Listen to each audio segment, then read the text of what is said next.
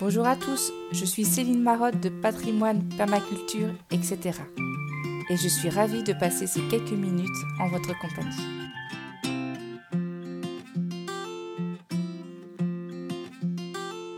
Partons maintenant à la rencontre de l'abbaye de Valmagne, dite la cathédrale des vignes.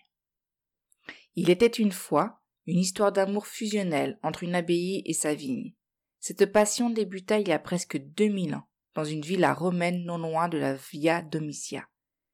Comme toutes les histoires d'amour, elle fut jalonnée de bonheurs intenses et de crises mémorables. Aujourd'hui, la flamme est plus que jamais ravivée pour notre plus grand plaisir et celui de nos papilles. Quel meilleur moment que les vacances pour découvrir de nouveaux lieux inspirants, tout aussi surprenants les uns que les autres.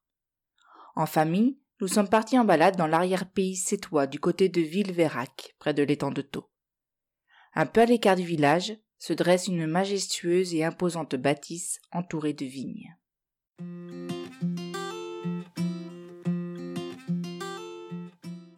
Un peu d'histoire sur Valmagne.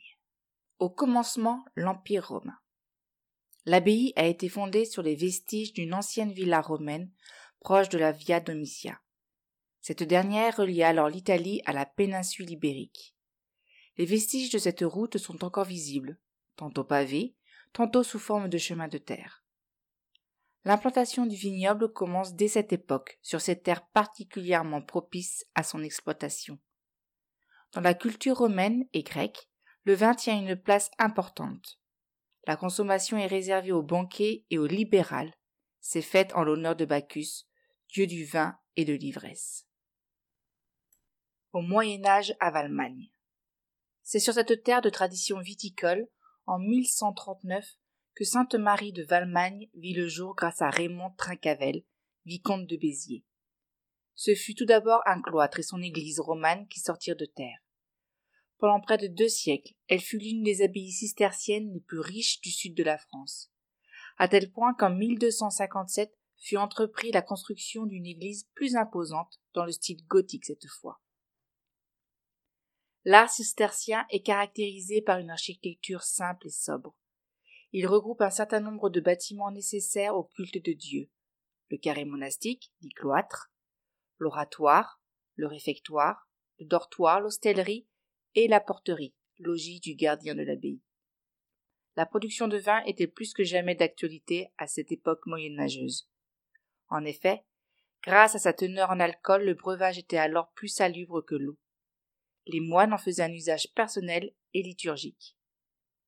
S'ensuivit près de six cents ans d'histoire, alternant périodes fastes et crises profondes. L'abbaye vécut la guerre de Cent Ans, les guerres de religion, jusqu'à la Révolution française. Valmagne après la Révolution française. Comme de nombreux monuments religieux, le domaine fut vendu comme bien national en 1791 à M. Granier Joyeuse, viticulteur de Villeverac. L'histoire viticole du domaine permit alors de sauver l'église abbatiale contre une destruction certaine en se transformant en chai. Généralement, je me renseigne assez peu sur les endroits que je vais visiter. J'aime les découvrir avec toute ma naïveté pour m'émerveiller et me surprendre. Et je ne fus pas déçu. Découvrir des foudres dans l'abbaye fut une surprise comme je les adore.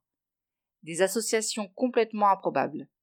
Installées en 1820, ils servirent jusqu'en 1996, soit 176 ans, pour une mise à la retraite bien méritée au profit d'un chai modernisé.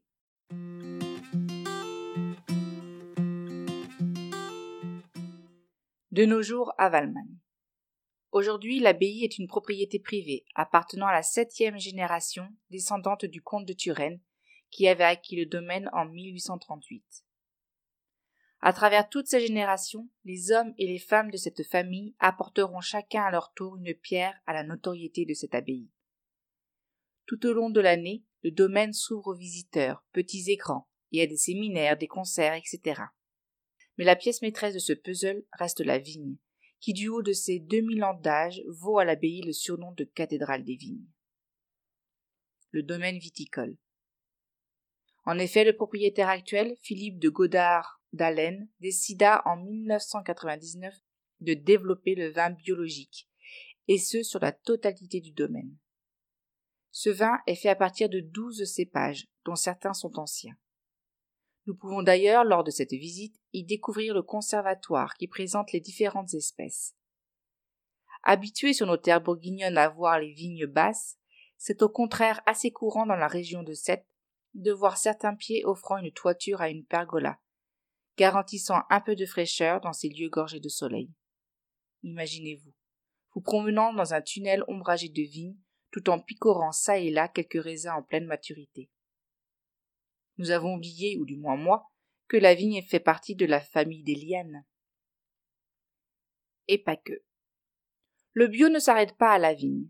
En 2010 se développe également une ferme auberge dans les dépendances de l'abbaye. Le restaurant se fournit en fruits et légumes de ses propres potagers et vergers biologiques, qui se trouvent dans le prolongement du jardin médicinal et médiéval, reconstitué selon le plan des anciens jardins de monastère. Ce jardin servait de réserve pour le soin des moines. Les plus jeunes visiteurs ne sont pas en reste. Il leur est offert la possibilité d'explorer les lieux à travers une chasse au trésor extrêmement riche et ludique avec une étonnante découverte finale.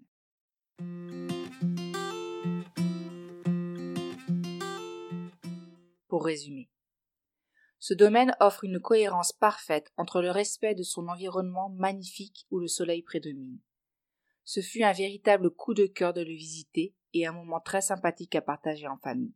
La huitième génération de propriétaires est déjà en marche pour poursuivre le développement dans le même esprit que leurs ancêtres, mélangeant toutes les cultures, qu'elles soient agricoles ou historiques. Bon, je vous laisse, j'ai un vin à aller déguster. J'espère que cet article vous a plu. Si vous souhaitez voir les photos ou accéder à plus d'informations, n'hésitez pas à aller sur l'article lui-même. Je vous dis à très bientôt sur www.patrimoine-perma-etc.fr. Au revoir.